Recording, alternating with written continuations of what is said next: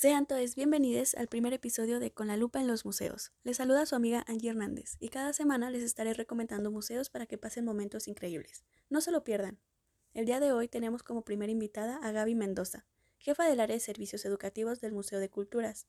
Bienvenida, cuéntanos un poco sobre él. Muchas gracias por la invitación, Angie. Estoy muy contenta de poder estar aquí para compartir un poco de lo que hacemos en el museo.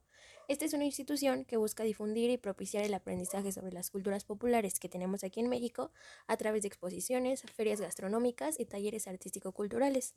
Me parece increíble que sean versátiles en ese sentido. ¿Nos puedes contar un poco más sobre los talleres y qué debemos hacer si queremos tomar alguno? Claro, ofrecen talleres a los visitantes cada que termina un recorrido. Estos tienen diferentes horarios y depende de la afluencia. Estos talleres pueden ser desde crear figuras de barro, tejido de alambre, manejo de madera, tejido de rebozo, entre otros. Y para tomarlos solo debes acercarte al equipo de visita guiada, ellos te indicarán cuáles están disponibles y a dónde debes dirigirte.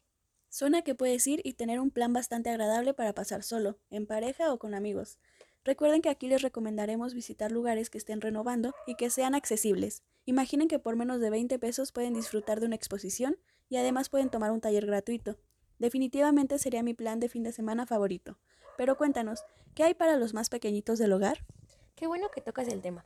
Justamente nos estamos renovando y estamos introduciendo nuestra campaña llamada No hay edad para aprender. Y esta está dirigida a niñas y niños que acuden al museo, ya sea en visitas escolares o con sus familias. Cuéntame, ¿cómo surgió esta idea y qué implica? A mí me parece súper importante involucrar a las infancias, ya que en la Ciudad de México existe un reducido número de museos que dentro de sus actividades las y los involucren.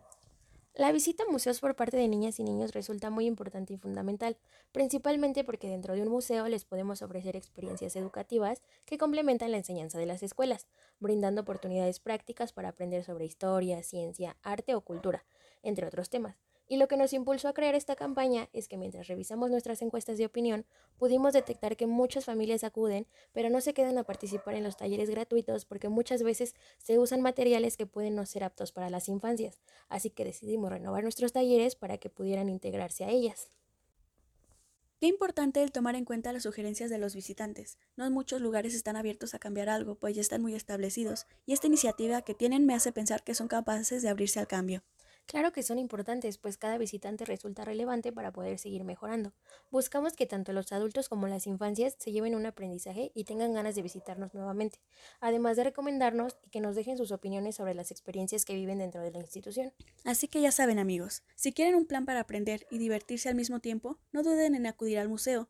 Por lo que hoy nos contó Gaby y porque yo misma he ido de visita, les recomiendo ampliamente ir y llevar a sus pequeños para disfrutar de No hay edad para aprender. Un gusto tenerte por aquí y esperamos tenerte de vuelta muy pronto. Gracias a ustedes por la invitación y en verdad los esperamos en el museo. Bueno amigos, llegamos al final, así que me despido de ustedes. Gracias por acompañarme en este primer capítulo. Nos vemos en la siguiente recomendación. Adiós.